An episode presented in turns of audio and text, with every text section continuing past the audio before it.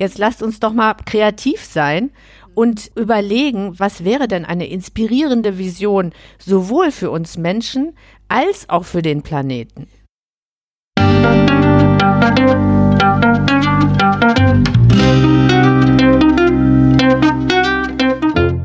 Herzlich willkommen bei der neunten Folge von Ich, Wir, Alle, dem Podcast und Weggefährten mit Impulsen für Entwicklung. Wir bei Shortcuts laden interessante Personen ein, die uns zu den Themen Selbst, Team und Werteentwicklung inspirieren. Ich bin Maike Schäbitz, Redakteurin und präsentiere dir heute ein Gespräch zwischen Birgit Permantier und unserem Gast Alexandra Schwarz-Schilling.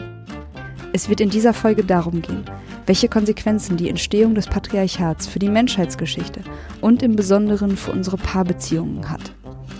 Darum, dass Sexualität so viel mehr ist, als wir oftmals annehmen wie wichtig es für uns ist, zur Liebe zurückzukehren, angefangen bei der Liebe zu uns selbst und zum Organismus Erde. Und wie indigene Völker uns ein Wegbegleiter zu einem liebevolleren Umgang mit der Natur sein können. Und jetzt wünsche ich dir ganz viel Inspiration und Freude mit dieser Folge.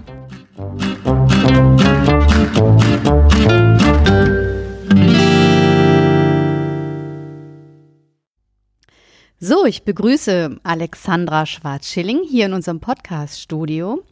Alexandra hat Anthropologie und Ethnologie studiert und ist Diplompsychologin und Diplomkauffrau, hat die Coaching-Spirale gegründet vor, ich glaube, 20 Jahren ungefähr, zusammen mit Christine Colli, ein großes Coaching-Institut, das Ausbildung anbietet und ist auch sehr engagiert in Brasilien mit ihrem Projekt Living Gaia und dem Landkauf für die Huniku in einem Stamm der Indigenen, damit wir etwas für den Amazonas tun. Hallo Alexandra, schön, dass du da bist. Hallo Birgit. Ich freue mich total. Ich freue mich auch. Vielen Dank für die Einladung. Ja. Wir kennen uns ja auch schon eine ganze Weile, zehn Jahre oder so. Das dürfen die Hörer ja auch sehr gerne wissen. Also wir sind befreundet. Wir beginnen mal mit einem deiner ähm, Kernthemen. Du hast dich ja auf bestimmte Kernthemen fokussiert in deinem Leben und unter anderem zum Beispiel das Buch geschrieben Gemeinsam frei sein, Wege ins Beziehungsglück, das auch ungefähr äh, vor ein paar Jahren herausgekommen ist und das sehr viel mit dem Thema des Patriarchats zu tun hat. Möchtest du vielleicht mal deine Kernthesen dazu erzählen? Ja, gerne. Also das Buch ist schon 2008 erschienen und im Kern geht es darum, dass äh, es eben wichtig ist zu verstehen, dass die Geschichte der Geschlechter, vor allem die Geschichte der Geschlechter der letzten 6000 Jahre, ähm, was ein winziges, ein winziger Anteil in der Entwicklung der Menschheit ist, ganz gravierend ähm, sozusagen dieses, diese kollektive Geschichte wirkt ganz gravierend in unsere persönlichen Beziehungen hinein. Und das ist etwas, was oft einfach hinten runterfällt und wir in, sagen, sage ich mal, mit unseren Beziehungen heute oft Schwierigkeiten haben oder nicht wissen, wie wir die führen sollen oder ob überhaupt. Und das, ähm, und dass wir eben sehr oft, wenn unsere Beziehungen nicht so funktionieren, wie wir uns das wünschen, das dann als persönliches Versagen interpretieren. Und mir war es ein großes Anliegen, darzustellen, dass diese, dass die kollektive Dimension ganz massiv da hineinwirkt und es wichtig ist, dass wir uns das ins Bewusstsein rufen, um auch das Thema Beziehungen im Hier und Heute anders gestalten zu können. Mhm. Was genau meinst du denn damit, dass es eine kollektive Dimension gibt, die da hineinwirkt? Also wie, was bedeutet das konkret für Paarbeziehungen heute? Also zum Beispiel das Bild, das wir voneinander haben, also die Geschlechterrollen, das kennen wir alle, aber wir wissen im Grunde wenig darüber, wo kommen diese Bilder her. Es scheint so zu sein, als ob diese Geschlechterrollen, ich mache es jetzt hier in diesem Podcast, versimpel jetzt mal runter auf, sag ich mal, Prinzessin und Held, mhm. so als Stereotypen. Es gibt na natürlich viele Ausformungen davon, äh, als ob das sozusagen, ich sag, tatsächlich Gott gegeben wäre. Äh, und wir jetzt irgendwie gucken müssen, dass wir uns daraus emanzipieren. Und mir ist es halt wichtig, äh, darauf hinzuweisen, dass das einfach nicht stimmt. Also, dass die Geschichte der Geschlechter ganz, ganz anders begonnen hat, mhm. dass es eine viel längere Periode gab in der Geschichte der Geschlechter, wo die Frauen ähm, sehr machtvoll und äh, vollständige Frauen waren, die sich nicht von ihrer, also die nicht in Heilige und Hure, also es gab nicht diese Aufspaltung äh, und diese äh, dieses Zerreißen von dem Heiligen und Eros. Es gab nicht diese monotheistischen, hierarchischen Religionen. Und ich versuche aufzuzeigen, ähm, was das eben für einen Preis hatte, dieses, die Entstehung des Patriarchats für die Menschheitsgeschichte insgesamt und für die Beziehungen im Besonderen. Mhm. Und der Preis, was, was bedeutet es, diesen Preis zu tragen heute? Also du sagst, äh, wir sind, im, wir sind immer noch durchwebt von diesen patriarchalen Strukturen. Da bist du ja auch sicherlich nicht die Einzige, die das sagt. Es hat immer noch eine Wirkung auf unser Dasein, auf die Frauen insbesondere, aber auch auf die Männer. Und deswegen führen wir häufig toxische Beziehungen und kommen nicht in die Autonomie und in die Verbindung hinein. Was ist denn da der Weg? Ja, also äh, der Weg ist eigentlich ähm, erstmal tatsächlich diese Geschichte zu kennen und die Verdrehungen zu entlarven, vor allem auch bezogen auf das Thema Sexualität und Körper. Also wichtig zu verstehen ist, dass wir in der, also durch die Entstehung des Patriarchats man muss sich vorstellen, das Patriarchat jetzt auch wieder ganz verkürzt ist hauptsächlich entstanden durch das Domestizieren von Vieh, durch Viehhaltung. Und dadurch, dass man festgestellt hat, also dass man im Grunde genommen den Tieren ihre Freiheit beraubt hat. Und die, das war eigentlich der, der erste, der gravierende Tabubruch, dass man aus freien Wesen, die die Tiere waren, genauso wie die Menschen, Nutztiere gemacht hat. Und man hat vor allem die sogenannte Female Choice ausgehebelt, indem man die weiblichen Tiere angebunden hat und sie mit besonders starken männlichen Tieren hat Sex machen lassen und hat praktisch die freie Wahl der Tierfrau damit ähm, unterbunden und hat ja ganz lange auch immer gedacht, dass Tierweibchen sich automatisch immer mit den Alpha-Männchen äh, paaren, bis die Genetik kam und festgestellt hat, das stimmt überhaupt gar nicht. Im mhm. Gegenteil, der weibliche Körper, auch der Körper der Tiere hat ganz enorme Fähigkeit, den äh, Samen zu wählen tatsächlich. Sogar wenn, ähm, wenn Sexualität stattgefunden hat mit einem Männchen, das sie nicht will, hat sie oft die Fähigkeit, den Samen wieder loszuwerden. Also das heißt, die Female Choice ist ein ganz entscheidender Bestandteil der Evolution immer gewesen und der ist mit dem Patriarchat ausgehebelt worden. Zuerst mit den Tieren und später mit den Menschenfrauen. Denn mhm. äh, mit, der, mit dem Aufkommen des Patriarchats ging es dann darum, tatsächlich die männliche Erblinie durchzusetzen und sozusagen Menschen zu züchten. Mhm. Also wir haben seitdem eigentlich eine Zuchtkultur und haben der Evolution damit, haben also eingegriffen in die Evolution, haben die Female Choice abgeschafft und auch die Frauen und die Sexualität der Frauen wurde genauso angefangen zu kontrollieren wie die Sexualität der, der Tierweibchen.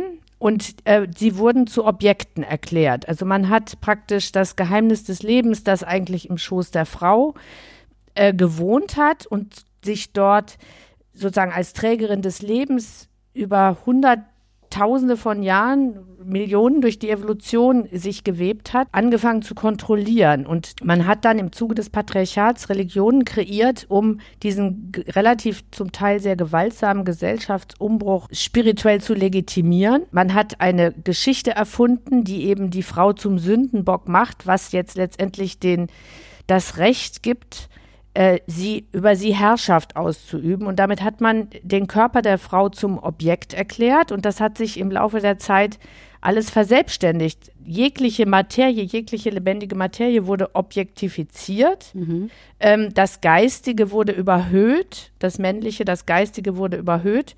Und man dachte tatsächlich ja äh, noch bis vor 150 Jahren, dass der, man dachte im Grunde genommen, dass der gesamte kreative, schöpferische Impuls im Samen steckt. Mhm. Das dachte man wirklich.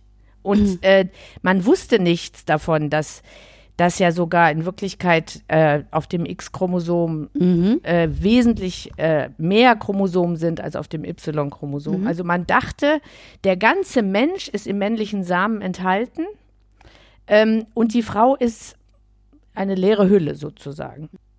Was wir also hier beobachten können, ist, dass die Entwertung des Weiblichen und die Überbetonung des Männlichen zu einem großen Ungleichgewicht geführt hat, das sich eben in der Wissenschaft gezeigt hat, das sich jetzt heute in Paarbeziehungen zeigt, das sich aber auch und das ist ja deine These im Umgang mit der Materie, mit der, mit dem Lebendigen überhaupt zeigt.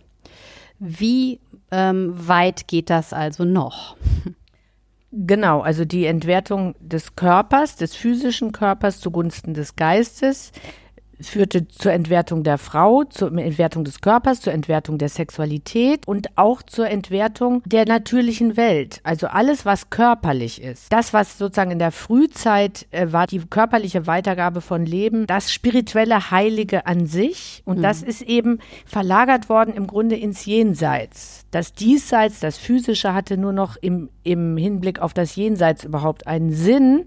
Und damit ist das Diesseits etwas, was man sich untertan machen soll soll, was man beherrschen soll. Und letztendlich geht es aber um die Seele. Mhm. Und die Seele sozusagen ist das eigentlich Wertvolle, die Seele und der Geist. Und der Körper ist nur so Mittel zum Zweck, mhm. mal für so zwischendurch. Und das ist jetzt alles nicht irgendwie böse Absicht, sondern das verselbstständigt sich ja im Laufe der Geschichte. Solche Konzepte, solche Meme, solche Erzählungen, die wir Menschen uns selber geben, die, die verselbstständigen sich und spinnen sich immer weiter und haben halt Konsequenzen. Und eine wichtige Konsequenz ist, dass wir uns dadurch natürlich von unserem eigenen Körper ganz doll abgespalten haben von unserer, vor allem von unserer Sexualität. Die Sexualität ist verdreht und vom Heiligen getrennt. Vor allem die Frauen sind im Grunde genommen zersplittert in verschiedene Aspekte.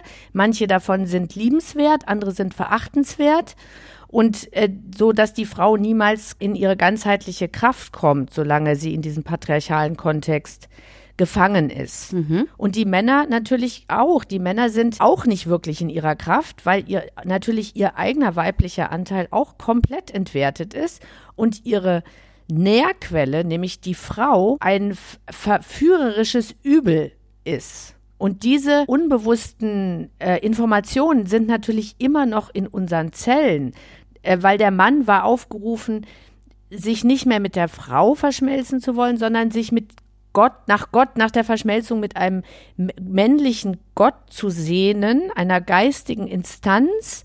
Und die Frau stört ihn dabei ja nur. Die hat ihn immer nur von dieser Askese abgelenkt. Mhm. Und diese Spaltung, die ist ja für den Mann auch eine Katastrophe, weil der Mann ja nach wie vor die Frau begehrt hat. Jetzt begehrt er aber eigentlich etwas entwertetes, niederes und muss sich selber wieder schuldig fühlen, dass er das überhaupt begehrt. Mhm. Und so ist natürlich ein entsetzlicher Kreislauf von Schuld und Angst und Gewalt und Reue und Scham und Scham und Schuld äh, entstanden und mhm. die Frauen äh, schämen sich äh, für ihre Sexualität, also sind immer noch sehr unbeholfen und beschämt mhm. bezogen auf das Thema Sexualität und für Männer ist es eben so mit ihrem Gefühlsleben. Für Männer ist es beschämend, ihr Gefühlsleben offenbaren zu sollen. Sie fühlen sich da genauso unsicher und unbeholfen, mhm. wie das die Frauen beim Thema Sexualität tun. Und das hat, das ist einfach diese Konsequenz dieser gemeinsamen Geschichte, weil Männer mussten ja auch gegen ihre eigentliche Sehnsucht nach der Frau,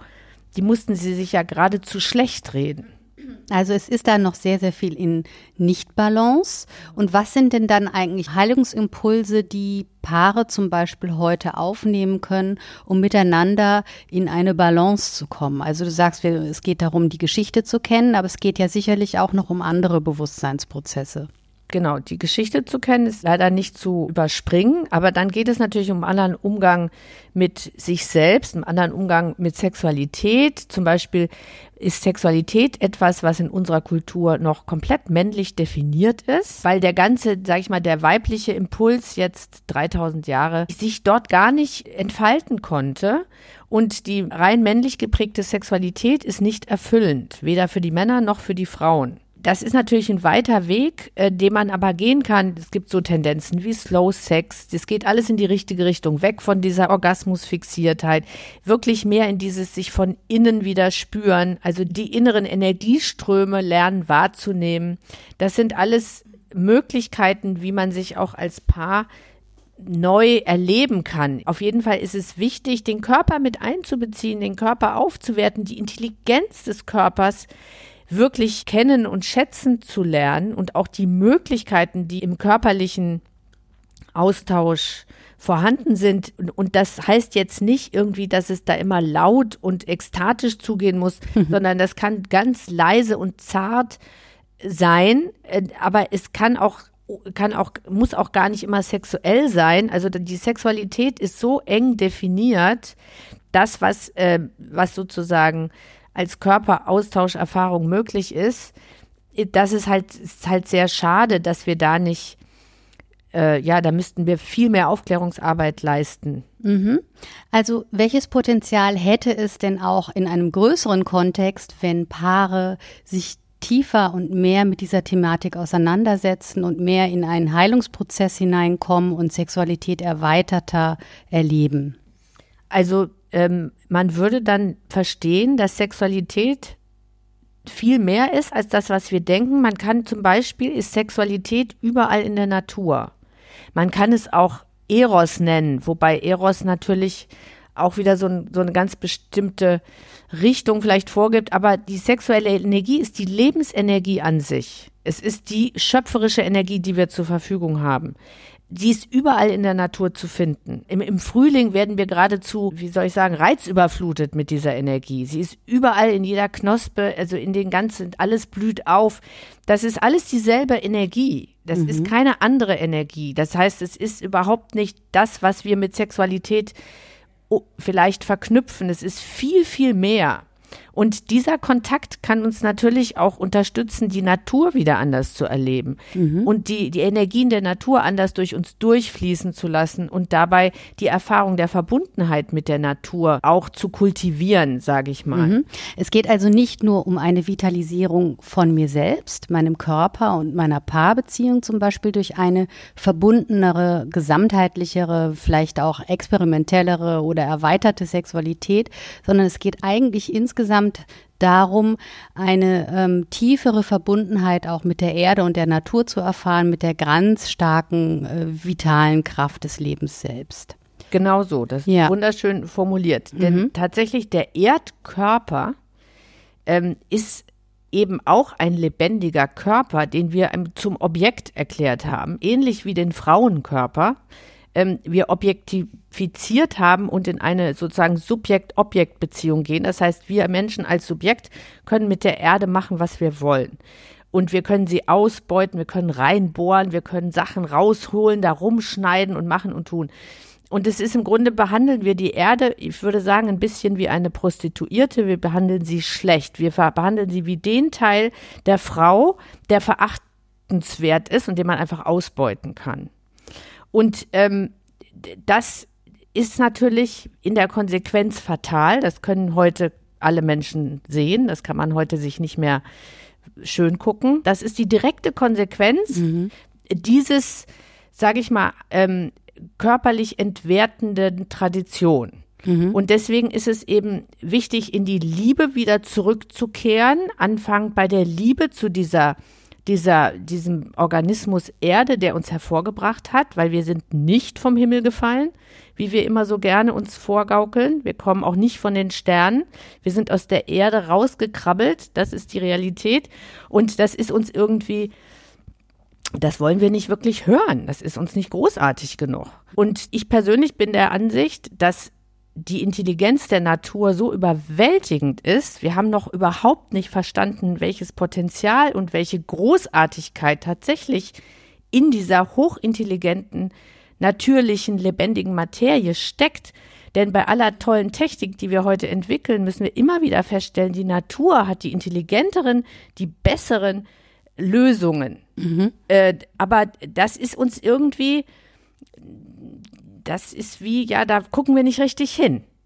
Die Realität die du ja gerade beschrieben hast, ist heute die, dass wir missbräuchlich mit der Erde umgehen, so wie das Patriarchat missbräuchlich mit dem Weiblichen lange umgegangen ist. So, jetzt sind wir in einem großen, globalen, könnte man fast sagen, Erwachensprozess, weil immer mehr Menschen kapieren, was jetzt hier gerade abgeht und dass die Erde tatsächlich und unser Lebensraum Erde, also unser eigener Lebensraum Erde jetzt bedroht ist.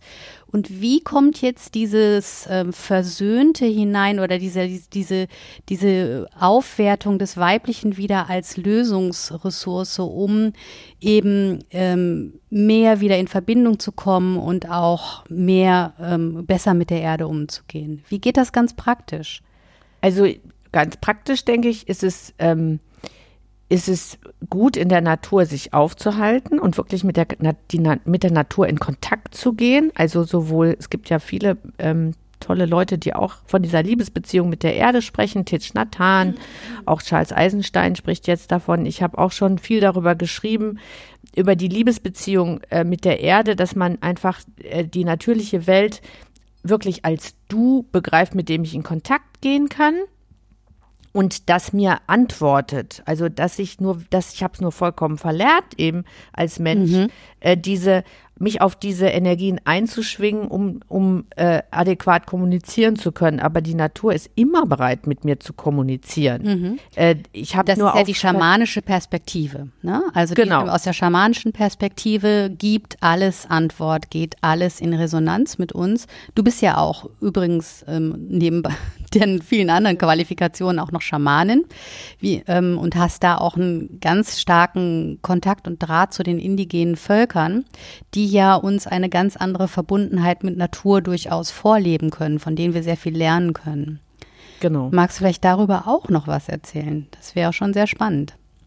Also den ersten Kontakt hatte ich eben Ende der 80er Jahre mit den mit Sun Bear und dem Bear Tribe in Nordamerika. Da habe ich tatsächlich eine schamanische Ausbildung gemacht und habe mich sofort dort zu Hause gefühlt in dem Weltbild, das tatsächlich eben die Natur vollkommen mit einbezieht und keinen abstrakten jenseitigen Gott braucht. Ähm, und da habe ich mich sofort äh, wohl und zu Hause gefühlt und habe damit Erfahrung gemacht und habe dann eben viel auch die Geschichte studiert, um dann festzustellen, dass eben die schamanische Tradition das ist, was wir Menschen äh, wirklich viele Zehntausende von Jahren praktiziert haben. Das ist eigentlich die Form von spiritueller Arbeit, die Menschen über einen sehr langen Zeitraum ähm, gemacht haben und der eben in Kontakt mit der natürlichen Welt äh, stattgefunden hat und es eben und wo auch die Tiere und die Elemente ge wirklich geachtet wurden und wo das Selbstverständnis des Menschen eines war, wir sind ein Teil dieser Lebensformen, dieser Vielfalt an Lebensformen hier auf dieser heiligen Mutter Erde. Mhm. Und wir sind nicht eben die, die oben drüber stehen. Ja, es ist natürlich so, dass viele Menschen immer mehr in Städten leben. Also die Urbanisierung nimmt zu, die Technisierung nimmt zu. Wie geht das da zusammen, dass wir tatsächlich auch in dieser entwickelten Zivilisation mehr wieder in Kontakt gehen mit der Natur, dem, der Erde und wirklich in Verbindung gehen und sie gut behandeln? Ja, das ist eine sehr gute Frage, wie wir das praktisch anstellen sollen, weil die Tendenz ist genau entgegengesetzt. Mhm. Ich denke, dadurch, dass Natur, wirklich Wildnis vor allem, immer seltener wird, also sie wird ja jetzt bald ein rares Gut das, was wir uns nie vorstellen konnten als Menschen, weil uns die Natur ja auch immer übermächtig vorkam, ist ja jetzt tatsächlich, wir haben ja Schwierigkeiten haben zu realisieren, ja. dass wir sie gerade umbringen. Mhm. Und das ist sozusagen, dass wir jetzt retten müssen, was noch zu retten ist. Mhm. So, dieses Bewusstsein wächst ja schon. Mhm. Ähm, Drei Prozent Wildtiere auf der Welt im Gegensatz zu 60 Prozent sogenannten, schreckliches Wort, Nutztiere. Genau, Nutztiere. 33 Prozent an Körpermasse der Menschen. Also das heißt, wir, wir mit unserem Lebensstil dominieren die Welt zu ähm, 97 Prozent. Also ist nicht mehr viel übrig. Genau, wir dominieren nicht nur, wir zerstören halt auch. Die Dinosaurier haben auch dominiert, aber sie haben nicht zerstört. Deswegen sind wir da noch einen Zacken anders unterwegs. Mhm. Ähm, aber ich denke halt, was das Patriarchat hat ja nun auch viele tolle Sachen hervorgebracht, ist natürlich auch da. Vor allem hat das Patriarchat ja etwas in Gang gesetzt, was wir alle immer noch weiter haben wollen. Deswegen glaube ich, dass es auch einen tiefen evolutionären Sinn hat und das ist der Individualismus. Mhm. Das Individuum hat sich ja jetzt und ist jetzt sogar seit Ende des Patriarchats nochmal, also Ende, wir sind seit ungefähr 1960 so langsam gehen wir ein bisschen raus aus dem Patriarchat, mal gucken, ob wir das aufrechterhalten können. Ich bin mir nicht ganz sicher, aber und wir atmen. In unseren westlichen Zivilisationen. Nur hier, ne? genau, ja. nur in so also, winzig kleinen mhm. äh, Bereichen so. Und wir, wir atmen etwas Neues, wir atmen mehr, nochmal eine ganz neue Form von individuellem Entfaltungsmöglichkeit, die auch Menschen so vorher nie hatten.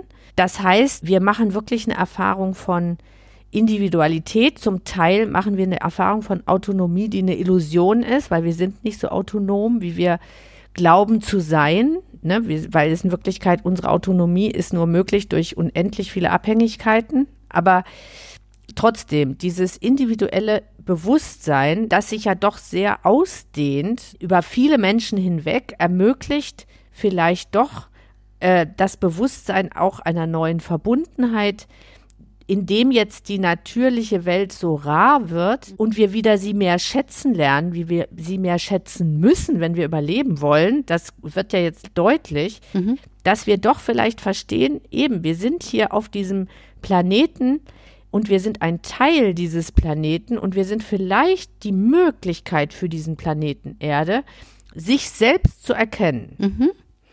Okay, das ist jetzt natürlich ein ganz großer Wurf. Wir sind also jetzt gerade in diesem Teil der Living Gaia-Theorie.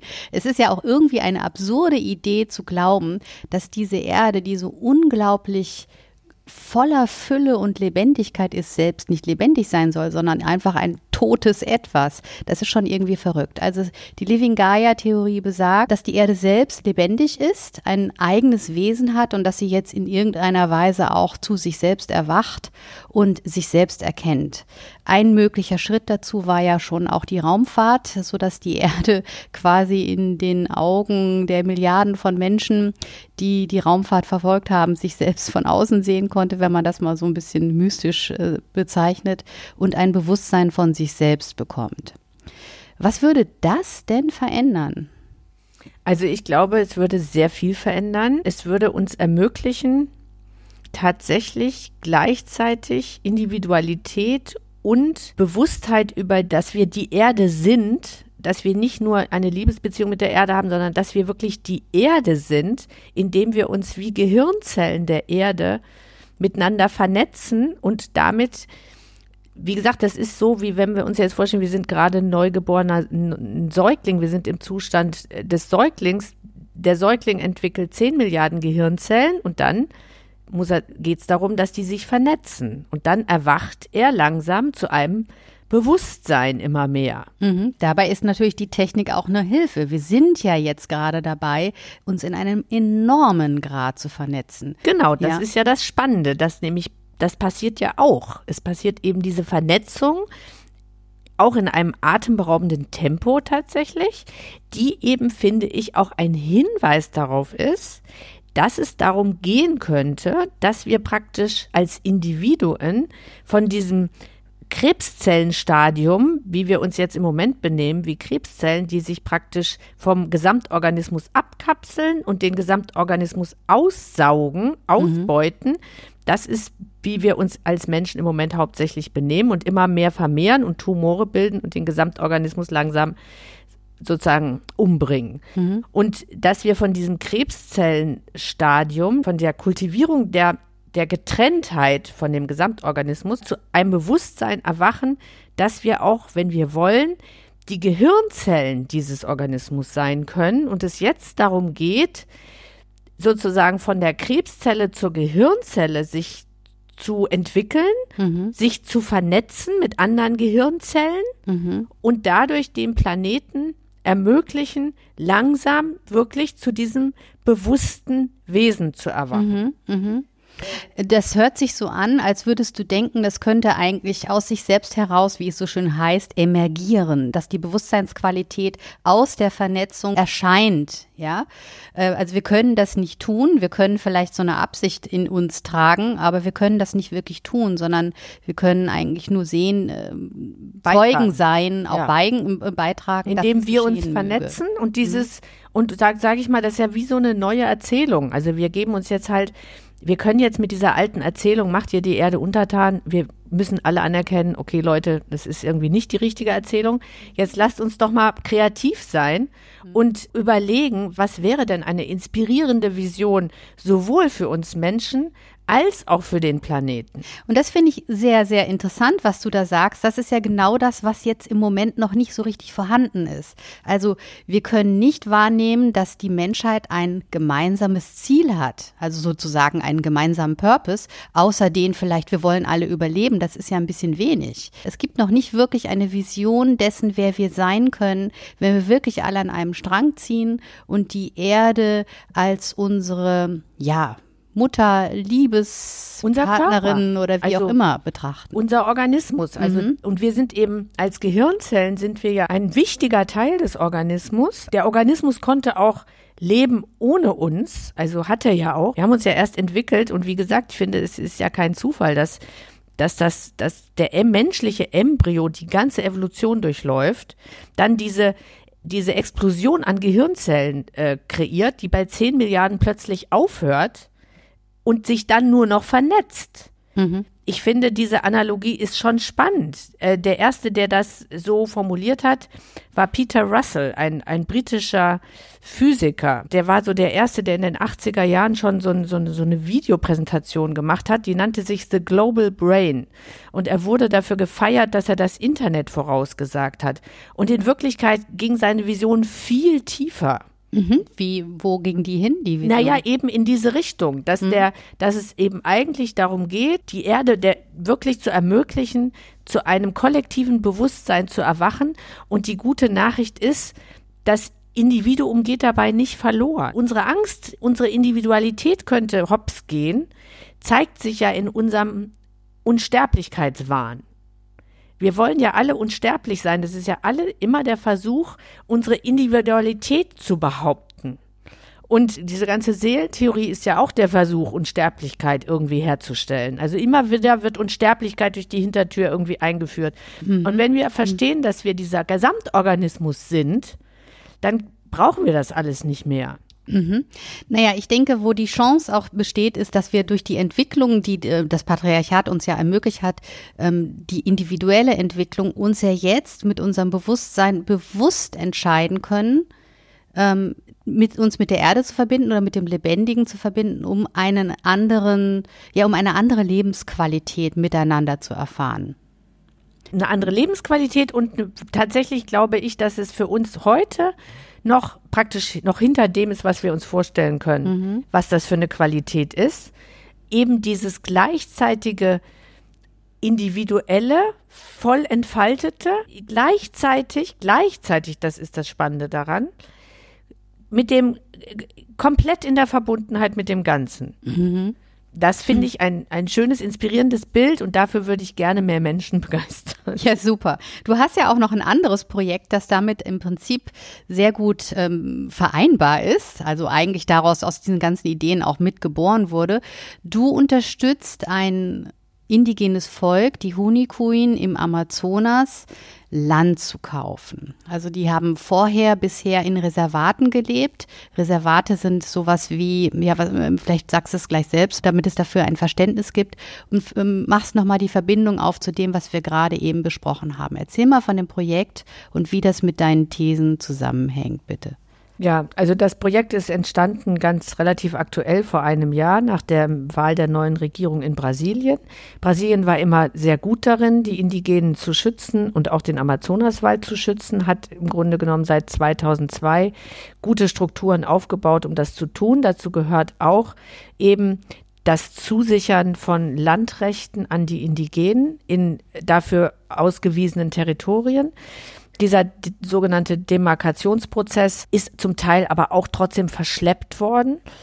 Es gibt aber immerhin 13 Prozent der, des Staatsgebietes sind den Indigenen zugeschriebene Gebiete, viele davon im Amazonas und auch, es gibt auch noch andere als Schutzgebiet ausgewiesen für die Natur. Jetzt haben wir eine Regierung, die diese Behörden, die aufgebaut wurden, um das zu sichern und zu schützen, äh, systematisch demontiert und der praktisch dazu aufruft, den Amazonas ökonomisch zu nutzen. Und wir wissen alle, der Amazonas spielt eine entscheidende Rolle im Stoffwechsel des Planeten. Und äh, es ist jetzt eigentlich keine Zeit zu verlieren. Äh, es ist auch offensichtlich, dass immer da, wo die Indigenen ter Territorien haben, sieht man von allen Satellitenfotos, sind die einzigen Gebiete, die nicht abgeholzt werden. Drumherum wird alles abgeholzt. Und die ausgewiesenen Territorien sind jetzt nicht mehr sicher. Das heißt, mhm. es wird einfach niemand kommen und die Indigenen beschützen, wenn Minen oder Konzerne oder Farmer den Wald brandroden, was ja schon die ganze Zeit geschieht. Leider, ne? Also gerade dieses Jahr hat ja uns alle nochmal richtig aufgeweckt. Also überall brennen die Wälder, sei es jetzt in Sibirien, sei es in Alaska, sei es am genau. Amazonas, sei es in Afrika oder in ähm, Indonesien. Die Erde verbrennt buchstäblich. Verbrennt und dadurch wird natürlich der, also der das Amazonas, wenn der das ist ein Kippeffekt, ja. Wird der versteppen und ich muss wirklich sagen, ich fahre jetzt seit sieben Jahren regelmäßig ich dahin. Ich kann die Veränderung wirklich mit den Händen greifen. Mhm, mh. ähm, sowohl im Amazonas schon selbst, also mhm. wir sind immer in Acre, das ist ganz westlich, an der Grenze zu Peru, wirklich mhm. tief im Wald. Die Honey Queen sind seit circa 100 Jahren kontaktiert. Und es gibt auch sehr viele unkontaktierte äh, Honey Queen, die äh, eben damals, die geflohen sind Richtung Peru und die jetzt wieder zurückdrängen, äh, in, weil wiederum auch Konzerne in Peru den Wald kaputt machen, die also da, da unterwegs sind und die sehr, sehr, sehr ähm, verletzlich sind, weil jeder Kontakt für die tödlich sein kann, weil sie mit den unseren, äh, mhm. genau, weil sie mit unseren, also mit den westlichen oder den Kontaktierten aus der zivilen Keimen nicht zurechtkommen und wir wollen jetzt Land kaufen, um den Wald zu schützen, um den Honey Queen weiteres Territorium sozusagen damit zu sichern und auch als Pufferzone für die Unkontaktierten, die sich in der Region aufhalten. Mhm. Das mhm. Land, das wir kaufen wollen, ist zwar mitten im Wald, davon sind aber 30 Prozent circa abgeholzt und gehört einem dem ehemaligen Bürgermeister von Jourdan, also ist Farmland. Es ist jetzt kein staatliches Land, mhm. äh, sondern es ist sowieso privatisiertes Farmland. Und äh, davon, denke ich, könnte man viel aufkaufen, um mhm. es im Grunde genommen wieder aufzuforsten, die Teile, die abgeholzt sind. Und Eigentümer sind, werden direkt die Indigenen selbst. Mhm, das ist also rechtlich alles schon geregelt. Die Spenden sammelst du über den Verein Living Gaia und das geht dann eben direkt an die Huni Queen. Dieser Landkauf wurde früher ja recht kritisch gesehen. Also man hat gesagt, das ist eigentlich, eigentlich keine Möglichkeit, den Amazonas zu schützen. Das wird heute wiederum anders gesehen in Anbetracht der kritischen politischen Lage und auch in Anbetracht der superkritischen ökologischen Lage, die wir gerade schon skizziert haben. Es ist wahnsinnig gefährlich, wenn wir so weitermachen. Ähm, welche Argumente gibt es noch dafür, das Land tatsächlich zu kaufen? Also ich kann total verstehen, äh, diese Perspektive, dass es eigentlich dadurch, dass äh, das Land den Indigenen zugesichert ist in der Verfassung, dass man das nicht aushebeln will, indem man jetzt Land privatisiert. Der Punkt ist nur der, das steht da in der Verfassung. Es interessiert überhaupt keinen, was gerade in der brasilianischen Verfassung steht. Die wird sowieso gerade demontiert. Und äh, Fakt ist, das äh, Landkauf, also das Land, das wir kaufen wollen, ist kein Land, was überhaupt ausgewiesen werden, jemals werden könnte, weil mhm. es sowieso schon privatisiertes Land ist. Mhm. Also wir wollen mhm. nur privatisiertes Land kaufen und ich denke, dass das eine gute Möglichkeit ist, äh, Land zu schützen, weil wir halt keine Zeit zu verlieren haben. Mhm. mhm. Äh, prinzipiell wäre es mir auch lieber, man müsste gar kein Land kaufen. Wenn jetzt die FUNAI, die äh, Behörde, die zuständig ist für die Indigenen oder die IBAMA, wenn die weiter arbeiten könnten und würden, dann wäre das auch nicht nötig. Wir wären auch, ich wäre auch gar nicht auf diese Idee gekommen, sondern wir haben wirklich keine Zeit zu verlieren. Und deswegen ist eben auch der Weg, die Indigenen zu ermächtigen, indem sie selbst Landbesitzer sind mhm. und nicht arme Abhängige, die praktisch die Hand aufhalten muss, bitte Staat, gib mir. Mhm. Äh, Sie gehen jetzt raus aus dieser Bettlerposition genau. hinein in die Eigenmacht. Genau. Und ähm, können dadurch auch ähm, selbstbewusster uns was vermitteln. Unter anderem ist ja da auch dann eine Begegnungsstätte geplant genau. auf diesem Land. Was soll denn dann da passieren?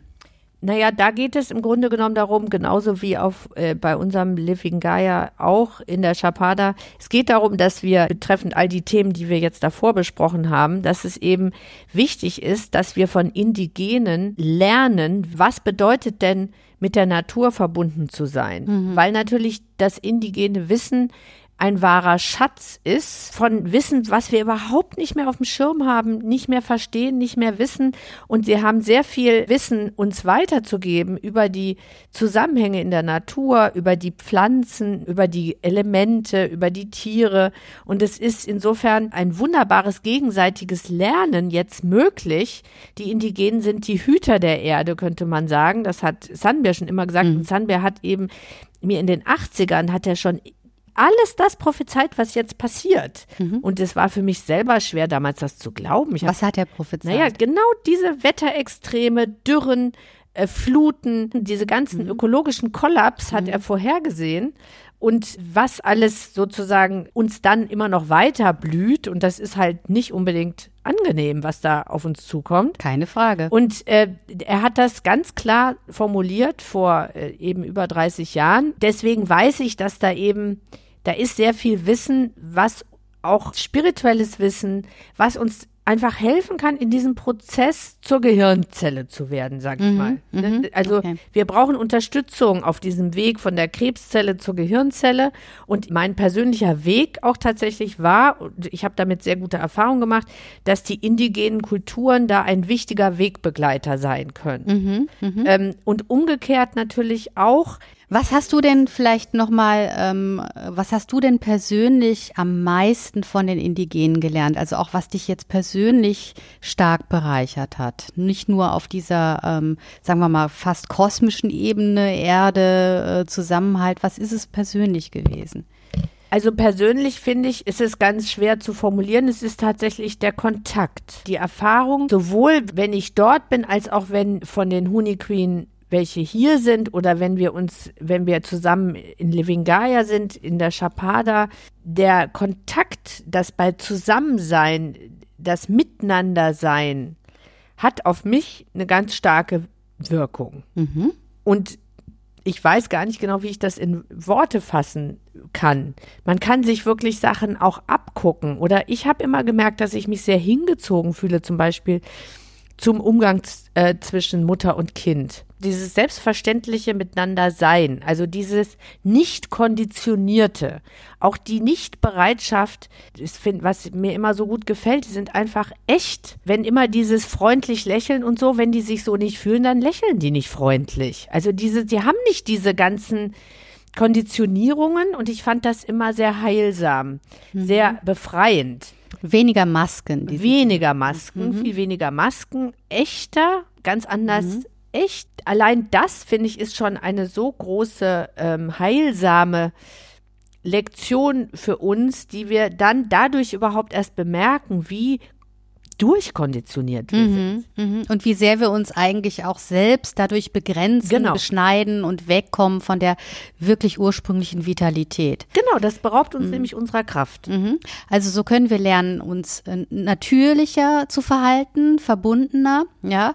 Und ähm, das wäre dann also auch, wenn ich das jetzt mal unser Gespräch mal ein bisschen rekapituliere, auch ein weiterer Impuls in Richtung ähm, Heilung und Echtsein und weniger brauchen, weniger konsumieren, mehr sein. Mehr sein, genau. Einfach ja. mit, mit sich wirklich verbundener sein, seine Bedürfnisse stärker wahrnehmen, auch die physischen Bedürfnisse ernster nehmen, mhm. Bedürfnis nach Bewegung. Ich, ich sehe das der immer. Der Körper als Tempel. Wieder der Körper. Ja. Genau, der mhm. Körper. Ich, ich kann das gut sehen, wenn die hier sind und sich nicht viel bewegen, weil wir in der Stadt sind dann fangen die sofort an zu leiden. Mhm, das mhm. ist, dann brauchen sie eine Massage oder eine Sauna, irgendwas, was, was den Körper wieder reaktiviert. Ja, ist interessant. Ich ne? finde eben auch, das Aha. ist wirklich interessant. Mhm. Dass sie da so ein starkes Bewusstsein darauf haben. Also, und das ist sicherlich etwas, was wir lernen können.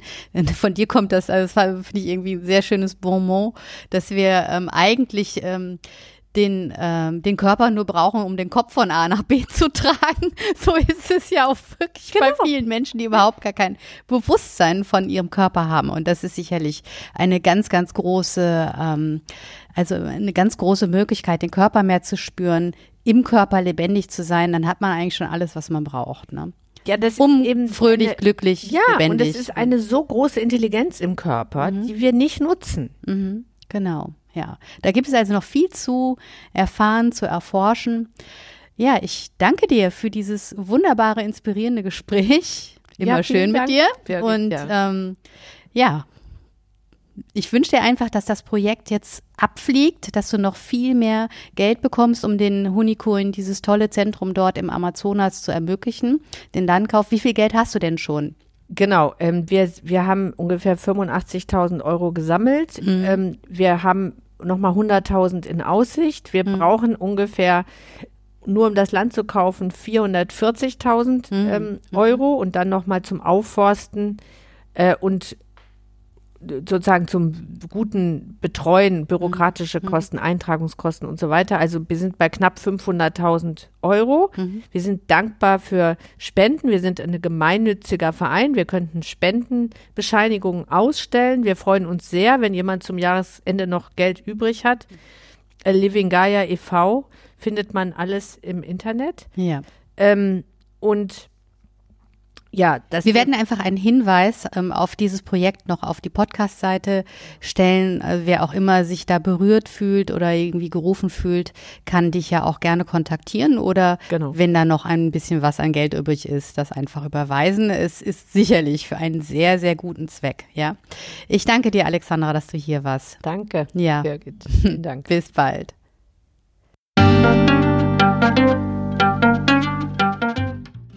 Das war eine Folge von Ich, wir alle, dem Podcast und Weggefährten mit Impulsen für Entwicklung. Wir bei Shortcuts begleiten und unterstützen Unternehmen bei der Entwicklung von zukunftsfähiger Führung, Kommunikation, Unternehmenskultur und Design.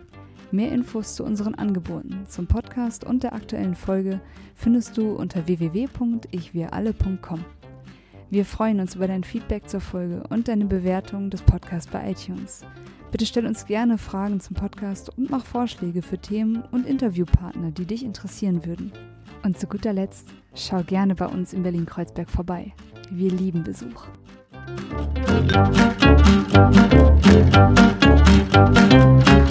Musik